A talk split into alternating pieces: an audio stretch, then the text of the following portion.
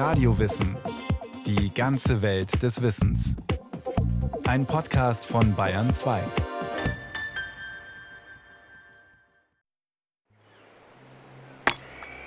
Ägypten 1912. Wüste, soweit das Auge reicht. Unermüdlich arbeiten die Archäologen in der Ruinenstadt Tel El Armana, etwa auf halber Strecke zwischen Kairo und Luxor am Ostufer des Nils. Mit feinen Pinselstrichen legen sie frei, was an uralten Spuren noch zu finden ist. Unerträglich heiß ist es an diesem 6. Dezember zwischen all den Steinhaufen. Die Grabungen der Deutschen Orientgesellschaft gehen schleppend voran. 80 antike Gebäude, genauer Gebäudereste, haben die Männer mittlerweile durchforstet. Die Ausbeute ist mau. Bis Expeditionsleiter Ludwig Borchardt die einstige Werkstatt eines Bildhauers entdeckt. Dort findet er in Schutt und Staub und Durcheinander eine Plastik aus Kalkstein und Gips. Dann wurde die bunte Büste herausgehoben. Und wir hatten das lebensvollste ägyptische Kunstwerk in Händen. Es war fast vollständig. Nur die Ohren waren abgestoßen. 50 Zentimeter hoch, lebensgroß, farbenfroh. Die Büste der Königin Nofretete, geschaffen vor rund 3350 Jahren von Tutmosis, dem Oberbildhauer ihres Gatten. Borchardt schreibt in sein Tagebuch: Farben wie soeben aufgelegt. Arbeit ganz hervorragend. Nun ja, im linken Auge fehlt die Einlage aus Bergkristall.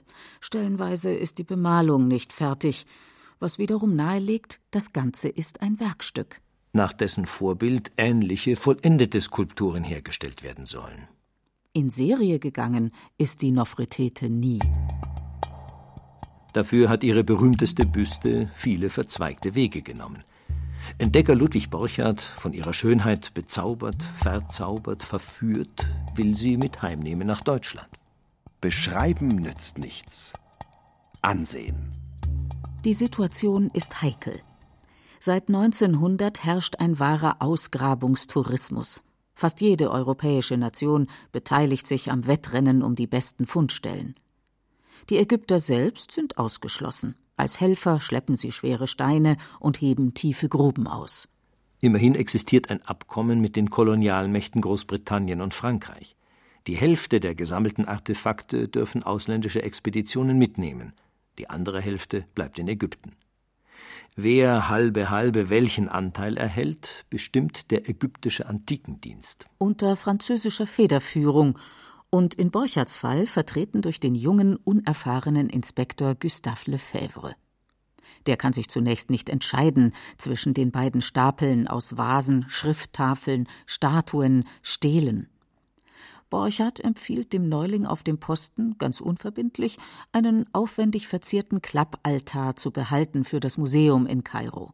Entsprechend selbstlos würde sich der Deutsche begnügen mit dem kulturhistorisch wie wissenschaftlich weniger attraktiven Anteil. Und so reißt die wohl schönste Büste der Welt aus, geschützt durch das Attribut unattraktiv. In Kisten zusammen mit Knochen, Münzen, Scherben, beim Zoll deklariert als wertlose Gegenstände.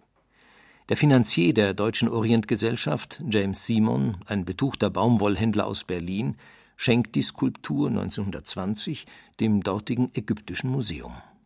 Schließlich ist unsere Absicht doch, das Interesse an alter Kunst und alter Wissenschaft in weitere Kreise zu tragen. Wer diese rätselhafte Königin im 14. Jahrhundert vor Christus wirklich war? Das fragt die Altertumskunde nach Borchards Entdeckung. Bis dahin ist kaum etwas bekannt über Nofretete, außer dass sie Echnatons Gattin war. Kein Wunder. Die Pharaonen im alten Ägypten neigen dazu, unliebsame und andersdenkende Vorgänger aus den Geschichtsbüchern zu streichen, samt Verwandtschaft. Der eigene Herrschaftsanspruch will legitimiert sein, und das lupenrein. Zunächst erscheint es aussichtslos, das Geheimnis um Nofretetes Vergangenheit zu klären. Doch im Laufe der Dekaden fügen die Forscher ein einzigartiges Mosaik zusammen, erzählt der emeritierte Freiburger Professor für Archäologie und Ägyptenexperte Hermann Schlögel.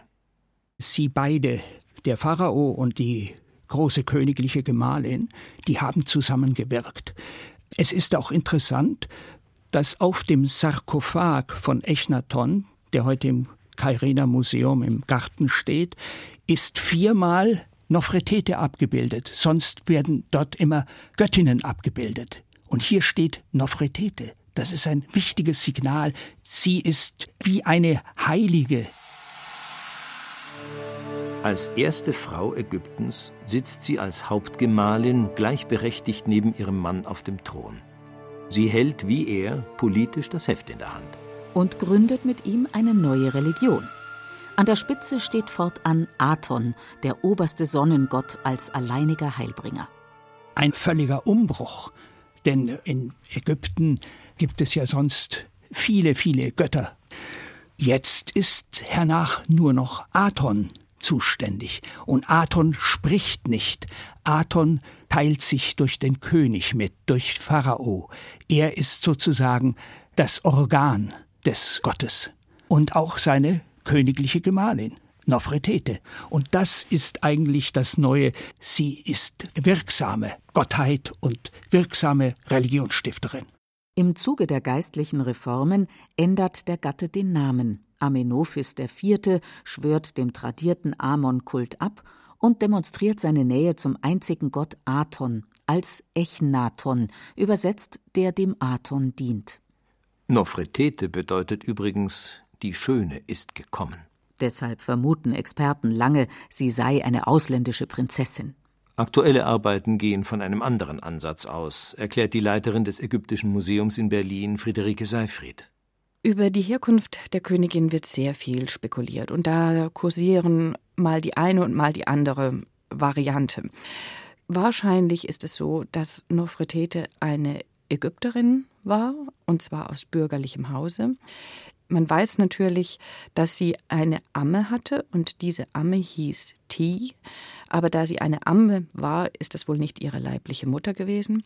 Nach Meinung mancher Forscher fungiert der Vater als Führer militärischer Einheiten und als philosophischer Visionär bei Hofe.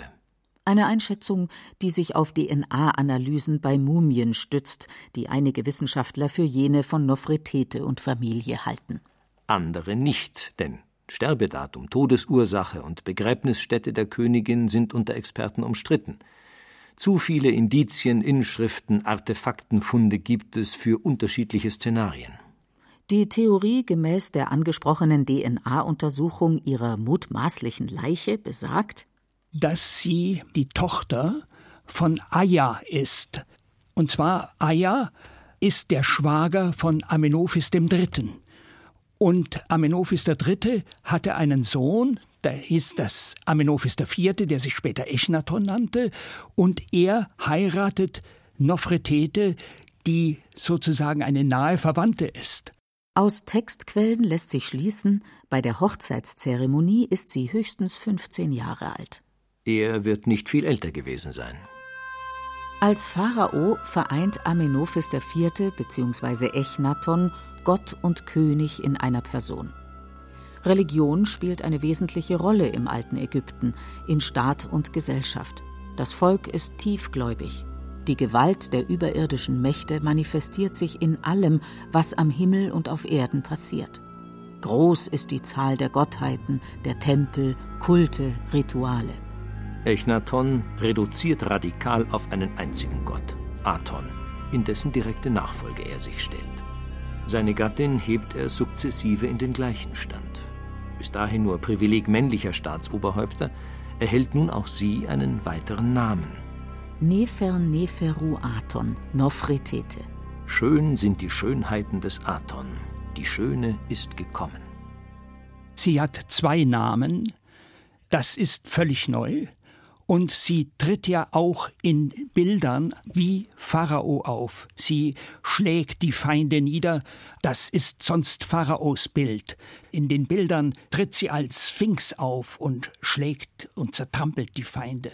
Das hat es vorher nie gegeben. Regentin von großer Hoheit, Herrin von Ober- und Unterägypten, schön an Gesicht, herrlich zu betrachten mit der hohen Doppelfederkrone, die das Herz des Königs in seinem Haus erfreut. Regentin von großer Hoheit, Herrin aller Frauen, wenn sie irgendetwas sagt, dann wird es sofort geschehen. die große Königsgemahlin, die er liebt. Nefer, Neferu Aton Nofretete. Sie lebe für immer und ewig. Nachdem Echnaton fünf Jahre lang Ober- und Unterägypten von Theben aus regiert hat, zieht er mit seinem Gefolge nach Achet Aton. Mitten in der Wüste lässt er prächtige Tempel und Paläste bauen. Seine neue Hauptstadt. Es war eine ganz moderne Stadt. Man hat in sehr prächtigen Villen und Häusern gelebt, die für damalige Verhältnisse sehr, sehr luxuriös ausgestattet waren. Und ich denke, das war schon ein besonders angenehmer Ort zum Wohnen. In Theben hat Echnaton religiöse Gegner. Die einfachen Menschen sind es gewöhnt, dass sich Glaubensrichtungen mit den jeweiligen Herrschern ändern. Die etablierte Priesterelite aber, vom Pharao entmachtet, wehrt sich mit offenen Provokationen, spinnt heimlich Intrigen. Der gewaltige, reich geschmückte Amun-Tempel, bis dahin Mekka der Gläubigen und wirtschaftliches Zentrum, verliert seine Bedeutung. Allein Aton wird gehuldigt. Kolonnen von Steinmetzen tilgen im ganzen Land die Namen früherer Götter aus Inschriften und bringen das Symbol des Sonnenkreises an. Echnatons religiöse Widersacher proben den Aufstand, schmieden Attentatspläne. In Achet Aton soll alles anders werden. Theologische Diskussionen finden nicht mehr statt. Der Sonnenkreis steht von Baubeginn an über allem. Wichtigstes Propagandamittel ist dem Pharao die Familie. Zahlreiche Szenen zeigen das Paar mit den sechs Töchtern. Im Hintergrund der Reliefs und Zeichnungen leuchtet stets beschützend die Sonne, das Leitbild des großen Gottes. Mit dem nur König und Königin kommunizieren können. Wer zu Aton beten will, muss sich an Pharao und Pharaonin wenden. Großer lebender Aton, Herr des Himmels und der Erde. Mittelpunkt von ihr die Aton erkannt hat im Haus des Aton, die große Königsgemahlin, die er liebt, Nefer, Neferu Aton Nofretete. Sie lebe für immer und ewig. Die Königin weiß sich und die ihren zu stilisieren. Sie folgt einem straffen Schönheitsprogramm. Körperpflege, Bäder, Salben, Schminken und Tinkturen. Permanent werden neueste Kleidermodelle ausprobiert. Kronen oder schwere, meist schwarze Perücken. Darunter ist ihr Kopf kahl geschoren. Die Kopfmoden damals sind schwer, die Läuse lästig, das Klima ist heiß. Keine Haare zu haben ist praktisch. Geschichten aus dem Alltag bei Pharaos gibt's in insofern nicht, als wir da keine Erzählungen aus dieser Zeit haben, die uns berichten, wie so ein Tagesablauf war. Wir können das aber ein wenig rückfolgern aus den Darstellungen, die sich zum Teil an den Wänden der hohen Beamtengräber befinden in Tel El Amarna, dass zum Beispiel die königliche Familie mit dem Wagen ausgefahren ist, um zum Tempel zu fahren und dort den Kult für den Sonnengott zu vollziehen, dass man große Delegationen empfangen hat. All solche Dinge sind dort im Relief in den Gräbern festgehalten. Etwa das alljährliche Opferfest in Achet Aton, heute die Ruinenstadt Tel El Armana. Damals an der Spitze der Prozession Nofretete in einer Sänfte. Das Stoffdach der Sänfte bestickt mit Uräusschlangen und Sonnenscheiben zwölf Träger im ehrfürchtigen Knielauf. Also fast in der Hocke. Zwölf Träger, sechs auf jeder Seite. Die Königin in der Sänfte in kurzärmeliger Robe. Zwei hohe Federn über dem Diadem auf dem Haupt. Der Kopfschmuck einer Göttin. Soweit das erhaltene Relief. Auf einem Gedenkskarabäus zum Feiertag heißt es: Der König von Ober- und Unterägypten, beschenkt mit Leben, groß an Lebenszeit, und die große Königsgemahlin Nofretete, sie lebe. Alltag in dem Sinn haben wir nicht überliefert bekommen, denn das wäre sehr persönlich und das wäre sehr modern gedacht. Das sind öffentliche Auftritte und es sind Mitteilungen, die vom Pharao erlassen werden. Resümiert auch Nofretete-Biograf Hermann Schlögel. Wenig ist vom privaten Leben der Herrscher bekannt, die archäologischen Funde im ehemaligen Achet Aton geben nur Einblick in die Wohnverhältnisse. Der prunkvolle Palast überblickt den Nil. Ausgedehnte Gärten umgeben die weitläufigen Bauten. Ein prächtiger Harem mitten in den Grünanlagen bietet den Damen Platz. Auf der anderen Straßenseite, direkt gegenüber, befindet sich das private in Anführungsstrichen Haus des Königs. Zimmer insgesamt 190. An den Wohnraum des Pharaos schließt sein Schlafgemach an. Jede Königstochter hat eine eigene Kemenate. In einer Nische steht ein Bett, aufgebaut aus Lehm, rund zwei Meter lang und 70 Zentimeter hoch. Die Breite ist nicht belegt. Die tradierten offiziellen Verlautbarungen behandeln in erster Linie die religiös-philosophische Ausrichtung des Landes, das Steckenpferd Echnatons. An zweiter Stelle folgen politisch-reformerische Maßnahmen, für die auch die Pharaonin verantwortlich zeichnet. Innenpolitisch treibt sie die Wirtschaft Ägyptens voran, außenpolitisch protegiert man diplomatisch wie militärisch starke Bündnispartner. Bei Amtsantritt übernimmt Echnaton ein politisch und wirtschaftlich stabiles Reich. Das starke Heer sorgt für die Sicherheit der Grenzen. Das Kräftegleichgewicht mit Syrern und Hethitern ist wichtig für den innerägyptischen Frieden. Echnaton und Nofretete stehen für Harmonie. Einen Aufstand der benachbarten Nuber schlagen sie schnell und grausam nieder. Das ägyptische Heer ist fortan gefürchtet. Es geht den beiden um Beständigkeit und Wohlstand, um ökonomischen Fortschritt, weniger um territoriale Expansion. Als wichtige Reform, neben der religiösen Umstrukturierung, führen sie eine neue Schriftsprache ein.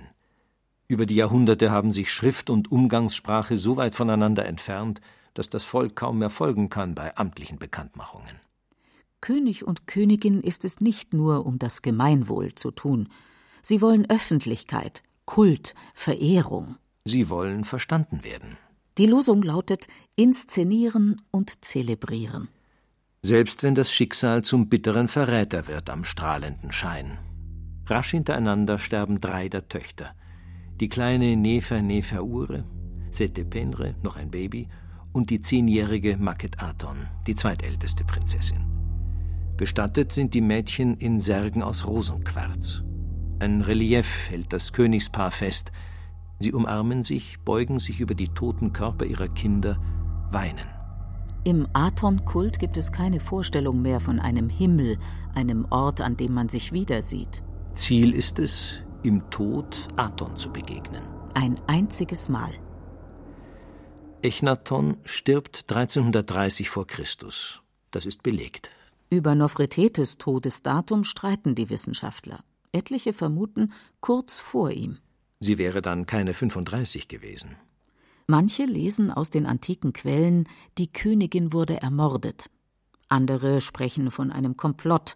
Die Hauptnebenfrau des Pharaos Kia habe die Schöne vom Nil vom Thron verdrängt. Wieder andere deuten anhand von Verletzungsspuren an Nofretetes mutmaßlicher Leiche, es könnte ein Unfall gewesen sein. Reliefs zeigen sie häufig im offenen Wagen mit wehendem Haar. Sie war wohl eine rasante Fahrerin. Das Rätsel um Nofretetes Tod ist noch zu lösen, fasst Ägypten-Experte Hermann Schlögel zusammen. Was hingegen sicher ist, nach Nofretete und Echnaton wird es kompliziert im Land. Sehr wahrscheinlich ist eine Tochter Echnatons, Merit Aton, an die Regierung gekommen, allerdings nur kurze Zeit. Dann hat sie den Bruder der Nofretete, Semenchkare, als Ehegemahl genommen. Beide sind nach drei, vier Jahren verstorben.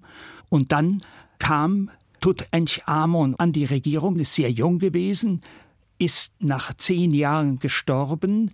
Und dann kam Aya, der Vater von Nofretete an die Macht. Aber nach fünf Jahren, der war nun sehr alt, starb er und dann verfielen diese Könige nach Echnaton alle der Damnatio Memoriae, dem Löschen der Erinnerung. Typisch im alten Ägypten sind rasche Herrschaftswechsel und Heiraten von Familienmitgliedern untereinander. Als neues Staatsoberhaupt passt man die Geschichtsbücher dem eigenen Geschmack an und stellt damit die Historiker späterer Jahrtausende vor unzählige Rätsel. Ich glaube, die Forschung wird nie aufhören, denn immer werden neue Funde gemacht, neue Texte und alle neuen Sachen bringen ja sofort eine Veränderung des Bildes. Letzten Endes, wie wenn wir mit dem Schöpflöffel das Meer auslöffeln wollten. Es geht immer weiter. Und es ist immer nur eine Momentaufnahme, die wir haben. Hermann Schlögel forscht seit mehr als 30 Jahren zu Nofretete.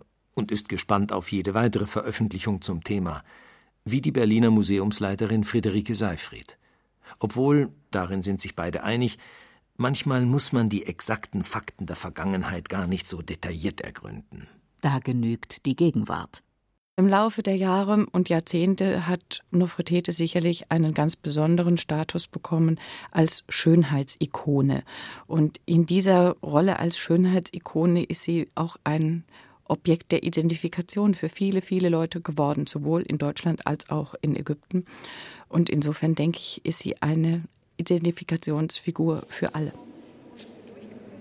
Eine Million Besucher pilgern jährlich zur Büste der Nofretete im neuen Museum in Berlin oft genannt die Mona Lisa an der Spree. Lassen sich im Pulk durch den engen Raum schieben, in dem die Skulptur steht. Allein in einem Glaskasten. Einzelne Strahler zaubern Schatten auf das ebenmäßige, völlig symmetrische Gesicht.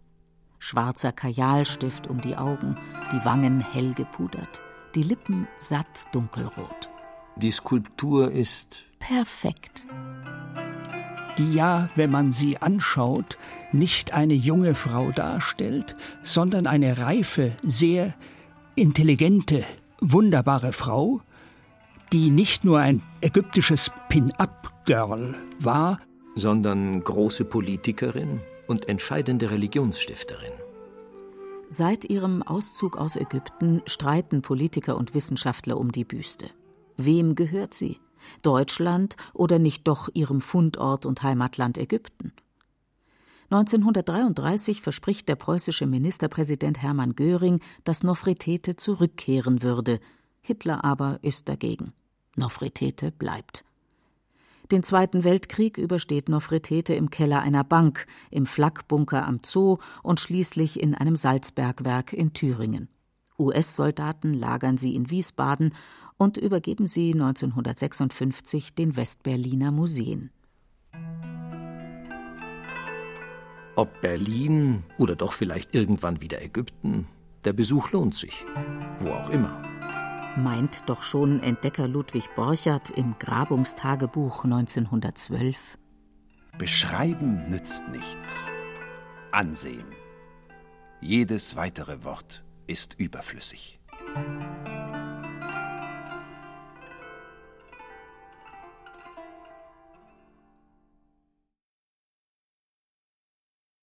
Sie hörten Nofretete, Politikerin, Religionsstifterin, Schönheitsideal von Susi Weichselbaumer. Regie Eva Demmelhuber. Es sprachen Beate Himmelstoß, Peter Veit und Axel Wostri. Technik Miriam Böhm und Gerhard Wichow. Eine Sendung von Radio Wissen.